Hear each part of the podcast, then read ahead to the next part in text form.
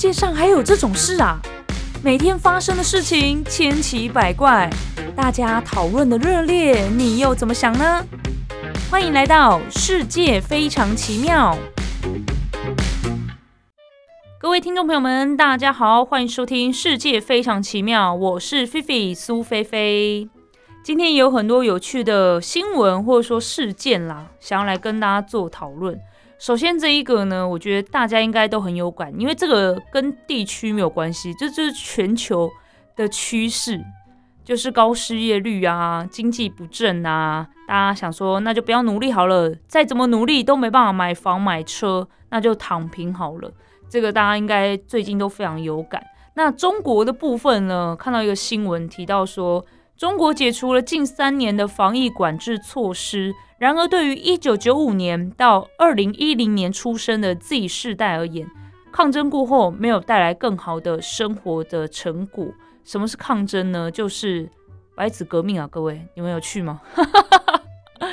没有，因为我我我老实说，我自己是比较没有在参与这种抗争啊、游行的活动。台湾其实非常非常多游行活动啦，抗议活动非常非常的多。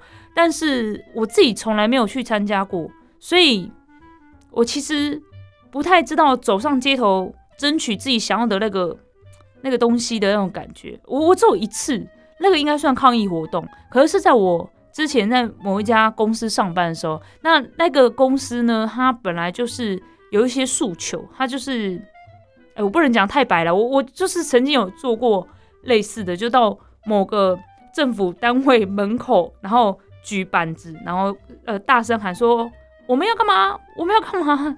这样子的活动，哎，我真的不能讲太清楚。但我做过一次，但那个就是工作，所以我那时候觉得蛮新鲜的，就因为我从来没有走上街头过嘛，想说，喂，怎么怎么竟然有有有这样的机会去体验一下这样子。然后如果说真的有什么样的诉求要走上街头的话，我好像都没有实际参与过，所以其实我不知道。我倒想问问。你你们有去吗？白纸革命，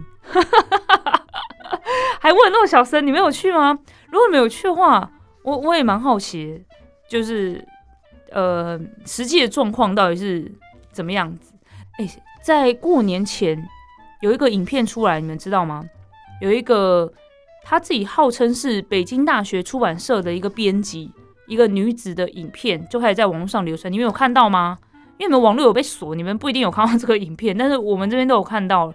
他的影片就说他当时呢跟几个好朋友去北京亮马河畔参加新疆乌鲁木齐火灾死者举行的哀悼活动，就是哀悼自己的同胞有什么问题吗？但是他就被警方传讯了，然后后来是有获得释放，可是呢，接下来几天跟他一起去的朋友就陆续的遭到刑事的拘留。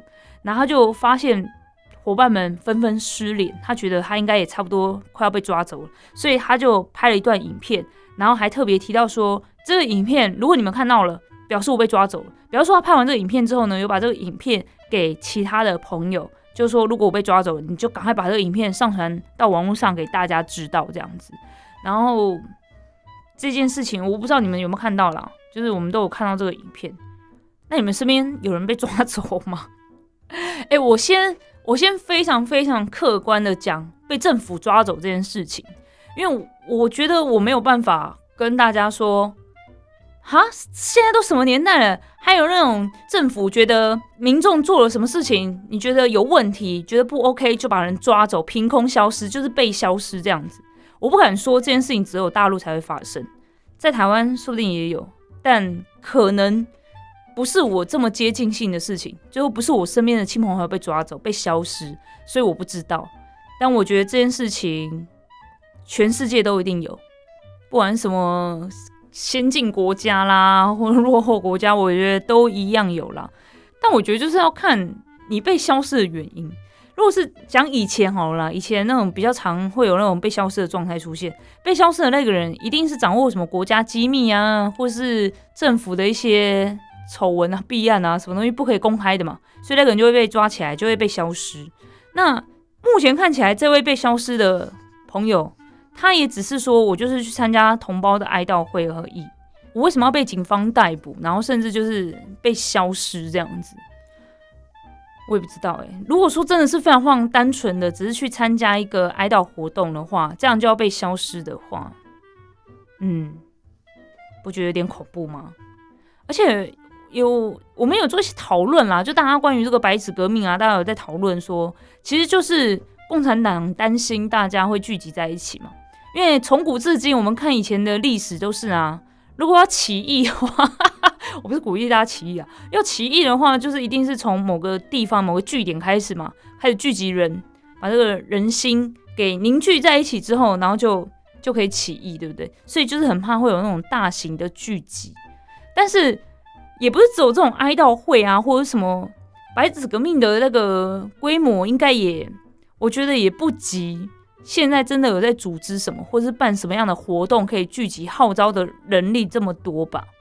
所以如果真的要做什么事情的话，很多场合、很多活动都可以拿来利用。诶，仔细来想的话啦，所以我就觉得，我不知道诶，反正这件事情发生了，然后我觉得也很多人开始去反思一些事情，然后大家也会开始关注一些事情。我想现在人。因为网络科技这么的发达嘛，我觉得不像以前那样，你听到什么就是什么。我现在开始都会所谓的查证啊，去 Google 啊，我不知道你有没有 Google，去 Google 一下到底真的假的。身边的人互相讨论讨论，我觉得都还是不太可能听到什么就觉得是什么了。这样子，好好回到我们讲的这个 Z 世代哈，觉得。很悲观这件事情，就是年轻人嘛，我看到了白纸革命，很多年轻人走上街头，当时提出的诉求是抗议清零政策嘛，关于这个疫情的部分。但我觉得真的会让年轻人这样走上街头，哦绝对不是只是跟疫情有关，它一定是有很多很多的事情，很多很多的因素。它算是我觉得这个清零政策是压倒大家的最后一根稻草，只是这样子而已。所以其实大家站出来，其实背后想要。提出的诉求更多，这我相信大家应该都有去，就是讨论到了。那因为提出这个诉求之后，哎，的确就是呃，关于疫情的部分，好，我们就开放了，对不对？但我刚才讲到的背后的事情啊，背后的很多的问题，其实都没有解决。那有一份呢，对四千名中国人进行的调查发现，在所有的年龄层当中。Z 世代就刚才提到的，一九九五年到二零一零年出生的这些人呢，对于中国经济前景的看法最为悲观。大概有百分之六十二的人担心工作问题，另外呢，百分之五十六的人担心生活前景。那不管哪一项呢，数字都远远超过他们的长辈。那相较之下呢，美国的 Z 世代对于国家的前景就比前几代的人还要乐观了。那根据这个报道呢，又一位北京的政治评论人士吴强，他提到说，随着年轻人前进的道路越来越狭窄和困难，他们对于未来的希望破灭了，讲的好严重啊。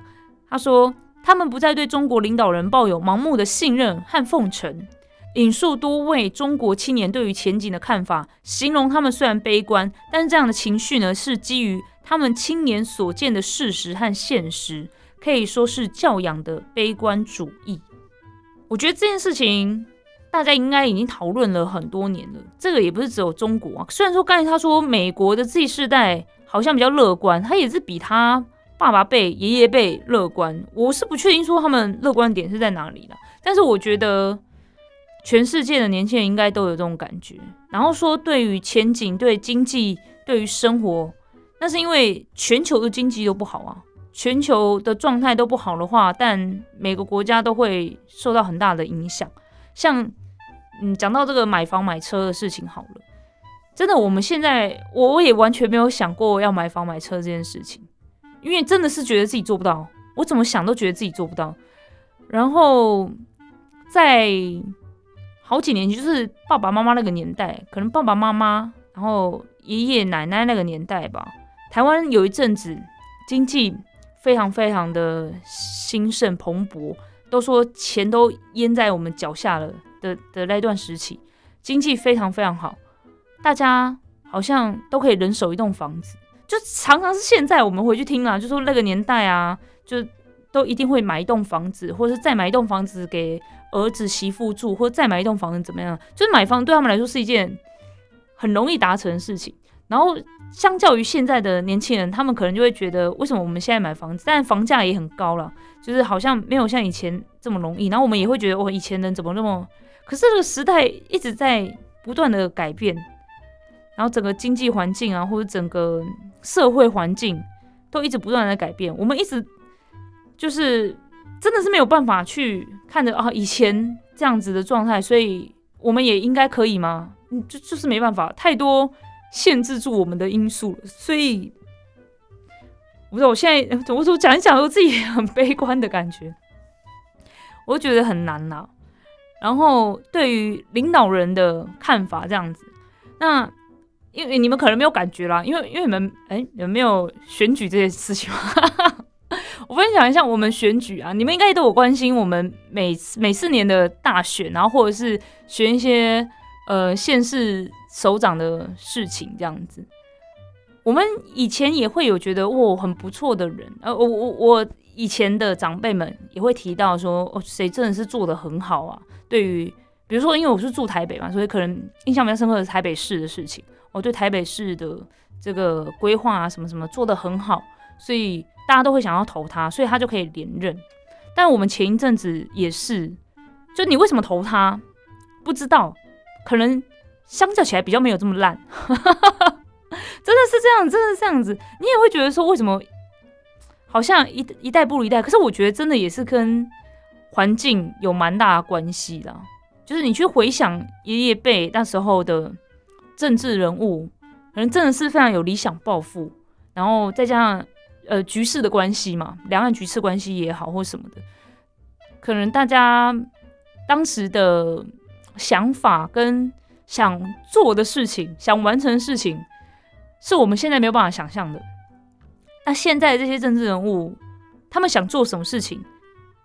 我我不要真的是以偏概全的觉得大家都是为了捞钱还是什么，但也有人想为人民做事啊。但是我不知道，我觉得就是跟时代在转变有很大的关系。就是其实你退退一步想，退一步去看。我我是这样觉得啦，我也觉得也不需要说啊，谁做的很烂呐，然后怎么样，然后骂蔡英文干嘛之类的。哎，我们可以骂总统哈，不好意思，我们可以自己就是对，我不是觉得他做的不好或什么，然后接下来他的下面谁谁谁也很烂啊什么的，然后是好像还要找那人来这。我觉得大家对于就是国家的状态啊、政治的局势啊，一定都会很关心。因为就会影响到我们的生活嘛，对，所以一定会很关心。但其实退一步想，就觉得这真的是整个大环境所逼啦。我觉得是这样子啊，好悲观啊！可是我觉得大家就可以去思考一下，我觉得大家也是退一步去思考，就是对现在的当政者啊，然后还有你生存的环境、经济环境啊、全球的局势啊，你现在还有战争，接下来大家最害怕的是什么？饥荒。战争完之后一定会饥荒，而且你会想说，不是啊，是打在乌克兰跟俄罗斯，怎么会影响到我们啊？因为乌克兰那边就是有很多的资源，很多的粮食的资源。那自从那边停掉之后，其他国家都要饿死的。那你你一定是在短期之间看不出来，但长期接下来大家就要面临这个问题。所以你说好，我们接下来已经已经可想而知，我们要面临饥荒了。那你还有时间去想？其他的东西吗？所以很难很难呐，我觉得。哎，我看一下时间，我怕我要聊到另，我想聊另外一件事情，因为我最近看了一个，因为我很喜欢看 YouTuber 讲一些跟宇宙啊，还有跟外星人啊，跟这个因果轮回有点关系的。我就是用一个比较，我我也不知道我的态度是什么，就是他在讲的时候，我会觉得还蛮相信的。反正他有讲各个宗教为什么会。有这些故事，比如说基督教之前有跟他聊过这个圣经里面的事情，虽然说我不是很了解，但我就很不幸遇到很偏激的基督教嘛，然后佛教徒啊或什么之类的，其实他们都有一个，就是他们的中心思想其实是一样的，然后源头其实都是同一个这样子。目前有很多的 YouTuber 这样的分析，像老高也常常在讲啊，其实很多的源头都是同一个这样子。然后我最近听到，我先讲是我听到，我没有再去 Google 去。查证其他的东西啦。我那时候听到是在讲那个马莲姐，你们知道吗？台湾一个很有名 YouTube，我不知道他有没有在 B 站呢，所以你们可能没有看过他的影片。他也很常讲，他讲的也蛮精彩的。他上次有个最新影片讲到那个释迦摩尼，释迦摩尼如何成佛，这样他明明就是一个人，他也是有肉体的人，但是他成佛了，原因是因为他悟到了嘛，他悟到了，他知道怎么样子离开那个六道轮回，所以他成佛了。然后我我依照我自己听到的哦。因为释迦牟尼本来是王子啊，然后王子呢，他本来过得无忧无虑的生活，然后呃算那就算命师嘛，反正就是呃算仙人呐，仙人就是看到他之后呢，就是那个国王，就是释迦牟尼他爸爸，然后遇到这个仙人，然后请仙人看看王子未来，他说王子呢未来就是一个很棒的领导人，然后可以让国家变得很棒，就是反正就是。很兴盛这样子，但是但是他有可能会成为就是成佛的人这样子，就是会得道这样。然后他爸爸就很担心，那国王就很担心，想说哈不行，我不能让我的儿子去修行出家，所以就一直避免让他接触到跟宗教相关的东西。结果没有想到呢，他自己你知道吗？该是走这条路的人，他就会去走这条路。他就是有一次在出，他以前都没有出过城门呢。突然有一天，我我我有点忘记，我那时候因为我是。常常是边卸妆或 边化妆的时候边看，所以有些不是听得很仔细。他有一天就出了城门了，然后看到老人，他想说怎么会有人长这个样子？他是谁？然后旁边的仆人就跟他说这是老人，老人家。为什么他不知道呢？因为他呃，就是服侍释迦牟尼的那些人全部都是年轻、年轻力壮的人。不管是男生女生都是，所以他没有看过老人，他不知道人老了之后长那样，他就问每个人都会老吗？然后是的，每个人都会老，然后他就觉得很很震惊，就是开启了一个新世界还是什么。然后后来看到生病的人，他也吓到啊，每个人都会生病吗？然后看到死人啊，每个人都会死吗？然后开始去思考这件事情，他就走上了他爸爸最不愿意让他 走上那条道路，然后就去悟悟道理了嘛。然后他一开始也是。有遇到一些也是在呃修行者啦，那修行者那些都有点像是苦行的方式，比如说有人就是不睡觉啊，不洗澡啊，然后有一个像印度也很有名，就是手抬着很高，手抬起来然后都不放下来。我记得现在那一个他好像是有点有些诉求吧，也是希望让大家关注到一些议题，所以手没有放下来这样子，很厉害，我都不知道手要怎么样一直支撑在那里。然后反正就有很多这种做法，然后他们就是。听到就是说，呃，有这些苦行的话呢，就可以比较容易得到，比较容易得到就可以成佛啊，不管是成仙啊，还成佛啊，反正就是修行嘛，这样子。然后一开始释迦牟尼好像也做了一些苦行吧，但后来发现好像不怎么管用。后来他就到菩提树下，就是冥想修行这样子，然后就悟到了，对不对？然后我看完之后，我就在思考关于这个修行这件事情。就是因为其实我觉得蛮有道理的，就是我不知道你们相不相信轮回，但是如果可以就是避开，因为这不是要避开，就是如果可以脱离这个六道轮回的话，我也觉得蛮好的。就你你想想看，我不知道你们现在过得怎么样了。就是如果你觉得在这个人世间 过得很辛苦的话，那是不是可以下辈子不要再轮回？不管用什么方式哦，不管你会变成。畜生还是对不对？宠物或者什么还是人又回来一次，或者干嘛的？如果能够不要再回来，不是很好吗？所以我也在思考说，哦，那我是不是也要来寻找一下这个 修行的方式？能够悟道的话，不管成仙成佛了，听说成仙好像也还不算在那个还在六道轮回里面嘛。那可能要成佛，可能真的要追寻这个释迦牟尼的路线。然后我就在想说，好，我们来看一下释迦牟尼他怎么做。他就是在菩提树下冥想哦，冥想这件事情大家都有在，应该都有接触或听过吧？身边可能也有人在做。也许我们在网络上可以搜寻一些如何冥想，或是有一些冥想的，好像引导你冥想的一些影片，有没有？好，可以试试看去做。然后我们可能就不用什么手抬起来啊，或者什么之类的，就觉得很辛苦干嘛的。然后在菩提树下这样子，然后他好像。有他有吃东西吧，但是就是可能吃，我我我没有特别去查，但反正就是也不是我们现在这种三餐这个样子，也许也没吃，就是专心冥想，也许也没睡觉。那我就在想说，你没有想过为什么他可以专心的坐在那边冥想啊？因为他其实，嗯，无后顾之忧啊。不是，哎，我不知道，喂，我的，我会不会，我会不会被佛教徒 diss？我会不会？我的意思说，你看哦，他一生都没有什么太大的，呃，讲苦难嘛。他他就是王子啊，他从小可能需要学习很多东西，他可能也有他的压力在了，但是他可以就跟爸爸妈妈说再见，我要去修行了，我要去悟道了。那。我不知道，我们现代人可以这样子说走就走吗？也是可以的。如果你下定决心说我要去修行，就出家了嘛，对吧？我跟这个人世间的东西我都不留恋，再见，这样子也是可以。但我不知道啊，就是以现在我这样的状态，然后我看到这个，然后你说我会不会就这样下定决心就说我要出家了？我觉得也很难。也不是说我对这个物质生活有什么留恋或什么之类的，哦而是我觉得好像，嗯。要下定决心蛮难的。比如说，我们现在都是社畜啊，我们都在工作，我们那么努力工作赚钱是为了什么？就是养活自己嘛。那我现在心思都在养活自己，我要怎么去修行啊？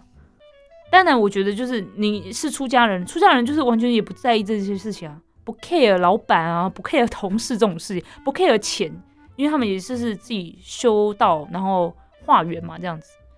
那我觉得我们要思考一下，我们愿不愿意做这样的生，就过这样的生活啦？如果可以的话。那这样的话，可能真的可以。对我就仔细想一想，我就觉得好像很难。就要我们真的专心的在那边打坐，或专心的在那冥想。现在社会环境好像没办法做这件事情，就可能也是我们自己无法下定决心吧。我不知道，有太多你难以放下的事情。那我就在思考说，那什么样的人很适合去坐在那边冥想？我觉得流浪汉还蛮适合。怎么听起来很像在讲地狱梗？等一下，等一下你先听我讲。你看他平常都是睡在路边嘛。我我自己看到的时候，他们都在睡觉，我都没，我连看他们吃饭都没看过他们吃饭。那吃饭也很困难，可能都要去热车桶挖或什么的。那不吃，可能就饿着肚子在那边，然后就一直卷曲的身体躺在路边。我觉得他这种状态，如果他起身，然后开始冥想，你不觉得他说不定就可以悟到那个道理吗？因为他们目前状态感觉对于物质的生活也没有追求，因为如果真的有追求，就不会让自己在路边了，对不对？说不定那些人都是最快能够悟到道理的人。哎，我我觉得我自己没有在讲歪理的，但听起来很像歪理这样子。反正我就觉得很难呐，就仔细想想，可能真的是我们想要的东西真的太多了，还有一些人际关系啊，当你没办法放下你的。爸爸妈妈，或者如果你有还结婚了，你还有小孩嘞，妻子，你可能也没办法说放下就放下。然后为了要让大家过更好的生活嘛，你当然就只能努力的工作。在努力工作状态下，怎么会想到说要去悟道理或什么之类的？所以我觉得真的很难哎，就真的要下定决心去修行的人，仔细想想都觉得大家真的是很了不起。那我之前不是有跟大家讲说。每个宗教都有可能会有人，因为他这个教义，我跟你讲，我真的觉得每一个宗教教义都是正确的，都是让大家呃去了解这个世界的运作，然后去呃做善事啊，或是劝人向善啊。我我相信，只要拿出那个最原始原文的那个经文啊，一定都讲一模一样的事情。但是后来为什么会有歪七扭八的这件事情出现呢？那就是。那些翻译的问题，那把这个真正的教义翻译成莫名其妙的教义的那个人就有问题了。像我刚才看到那个，我说那个手抬起来，或是苦行僧啊，我觉得苦行僧，你看哦，你看哦，释迦牟尼最后是怎么样？冥想得道，在菩提树下冥想得道。那那些做苦行的人，嗯，对不对？那那些人做苦行的，你干嘛做苦行啊？你就追随释迦牟尼的方式不就对了吗？因为有人成功啦。虽然说不是说我们都可以复制别人的成功的道路了，但是好像用这种方式才是正确的话，就是可以不用苦行，为什么要去苦行？那你说大家一定要让自己做一些很痛苦的事情，你要感受到那个苦难，你才能够得到成佛。那你说讲这句话的人是谁？那个人才有问题吧？对不对？所以，我只是刚好想到这个释迦牟尼的事情。我想要讲的是，我们很多人，好，我们真的是不要去讲那个什么得道成佛啦，这个可能内贝鲁真的太高了。就是我们专注现在的当下，有太多太多，其实是很以以宇宙观来看很不重要的事情，但是我们就是被困在现在这个状态啊。那你说我们现在光是想着要怎么把自己喂饱，然后甚至有人可能有一些像学生，可能学贷，我之前也是用学贷来念书的，我也是出社会好多年之后才还完的。所以学生可能有学贷啊，然后买房子就房贷，车子就车贷。各种经济压力在你身上的时候，你真的是也不会去想一些有的没有的，甚至很辛苦在工作的，就是经济压力真的很大的人，他被老板啊压榨或者什么之类的，他也不会吭声，因为他现在要专注的就是我要继续保有这个工作，我要到了发薪日的时候就拿到钱，我拿到钱就要去还钱还债，或者说终于可以买一些生活用品等等的，就是他的。专注点都在这种事情上面的时候，你要他去思考一些什么事情也很难。我们不要讲到什么得道成佛，真的不是没有到那种程度，就是思考现在这个社会局势、现在政治局势、现在经济环境等等的，我们要去思考这些事情，然后我们要去批判或什么，很难。所以真的是整个世代转变。的关系了，我是这样想的。嗯，好，接下来呢，中国在二零二二年出现了六十一年来首次的人口负成长。根据中国国家统计局公布呢，二零二年底全国的人口是十四亿一千一百七十五万，相较于前年底减少了八十五万，直接少八十五万人呢。当然，我觉得除了疫情的关系啦。大家不想生小孩，应该是比较大的原因。这个也是全世界好不好？全球的问题啦，大家都不想生小孩。我相信大家应该也看到很多网友，说不定你自己也是这样。我之前也跟大家分享，很多网友都在讲说，爸爸妈妈在催婚啊、催生孩子啊，然后就会反抗或干嘛的。很多都觉得，就是想要思考一下，生小孩是为了什么，对不对？我自己也会这样想。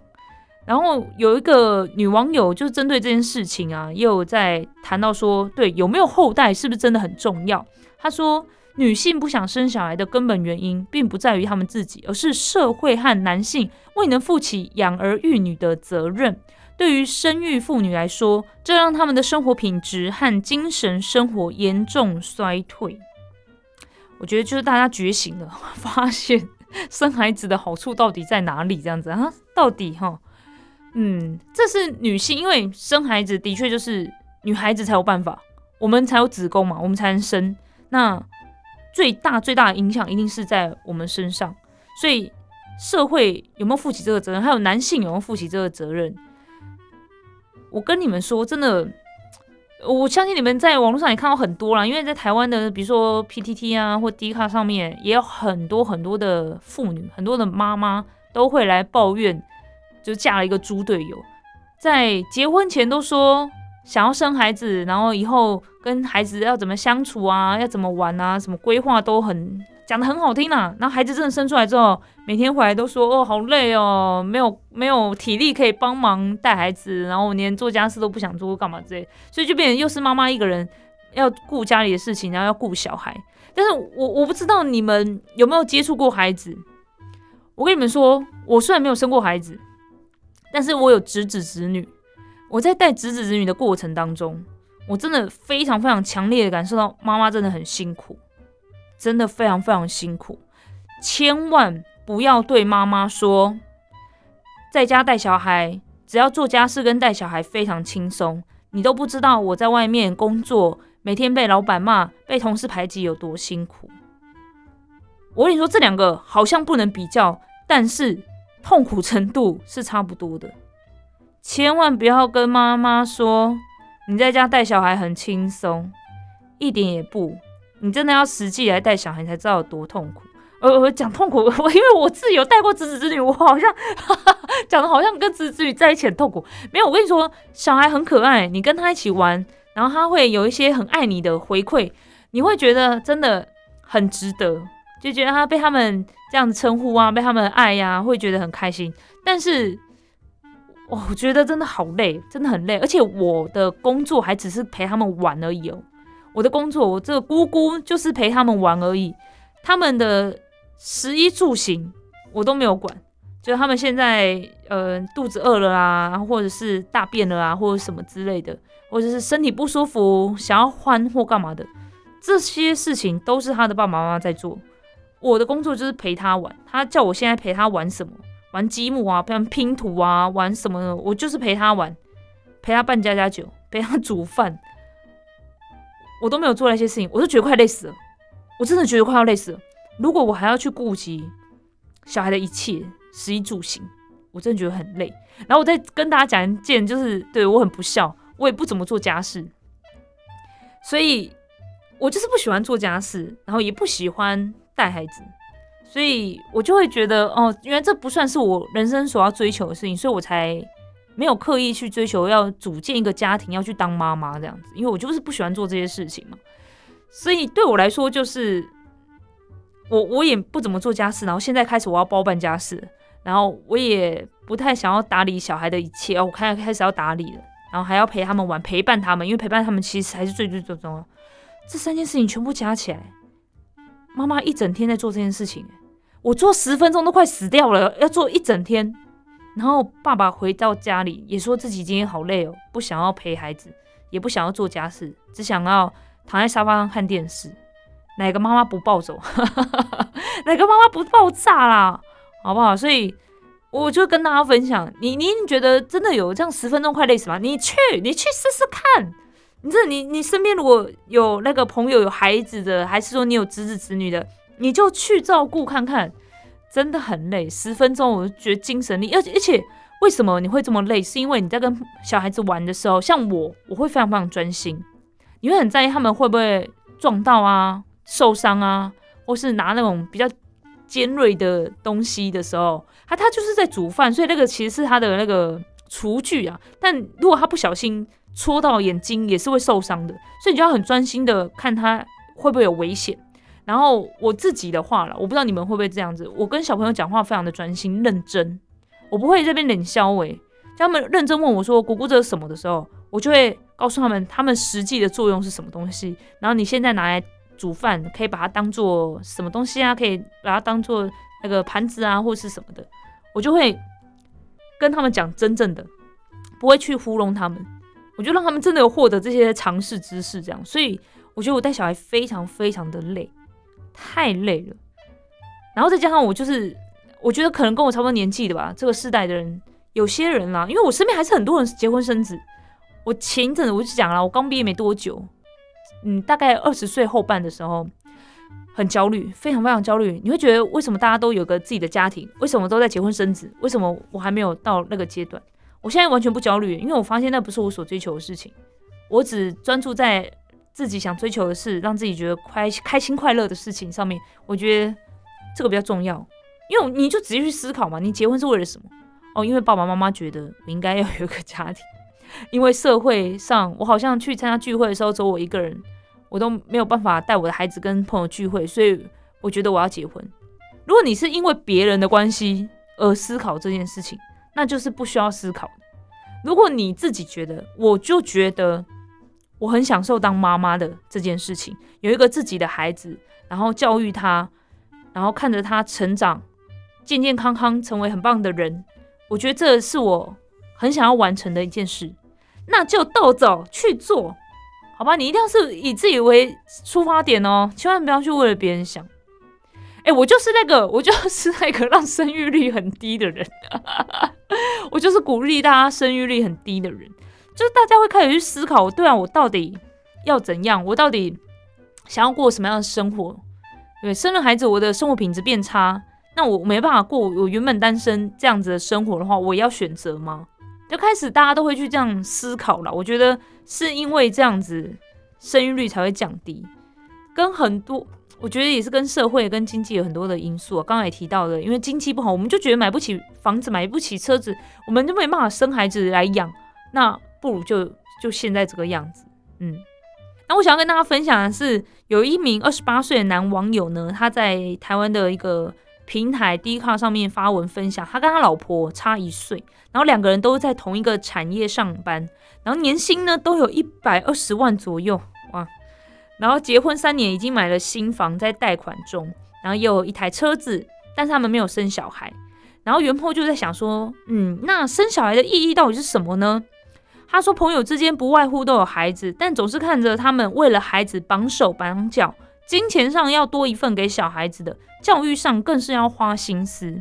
但这样的状况对比在自己身上，现在跟老婆过得自由自在的，每个月至少吃三次大餐，然后还有闲钱可以自装，然后年年出国玩，两个人也很少争吵。然后看着朋友们却常常为了孩子争吵，就觉得自己没有生好像是件好事，但不生又觉得人生好像蛮无趣的。所以他也好奇说，大家觉得有没有孩子的意义在哪里呢？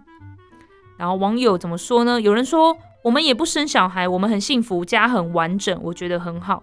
有人说，我想生小孩的时候，就会想着自己上班上到厌世的心情，这种痛苦到我这里停止就好，小孩留给有钱人去生。还有人说，有时候看着别人生孩子满满的幸福，我侄女刚出生，我抱着她有一种幸福的感觉，也觉得少了什么。生小孩也不是因为无趣就生，而是你们有没有认同夫妻要有小孩才是一个完整的家？没错，没错，生小孩的意义是两个人都要有共识啊。还有人说生小孩真的要三思啦。虽然很多劝生派的都爱讲说有小孩后很幸福啊，但是大数据却显示越来越多人不愿意结婚生孩子，离婚率也飙升。没错，离婚率现在人也是过得比较自在一点，就是想离婚就离婚。我跟你说，没有什么关系的。没有什么关系，你觉得跟这个人不适合，你觉得你现在生活很痛苦，你想跟他离婚就离婚，千万不要为了什么啊，外界的人会不会觉得啊，我就是一个离婚过的人或什么之类？没有，现在来说很正常啦。本来就是交往跟结婚本来就是不一样的感觉，我觉得你想试都去试，觉得不适合就离开，都是一样的。只是说如果有小孩要离婚就会比较麻烦一点啊，所以大家才会这样觉得，嗯，好像。没没有小孩也无所谓，这样子有小孩很开心很幸福，家里会比较热闹。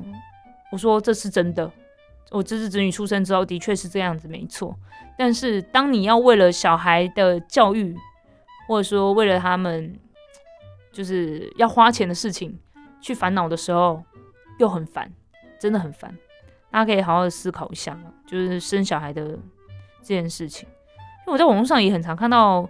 已经结婚生子的一些朋友啊，就在那种 FB 啊，就社群平台上面呐，然后抱怨老公啊，抱怨婆婆啊，抱怨一堆的。我不知道，就觉得啊，那一个人生活自由自在也是蛮好的。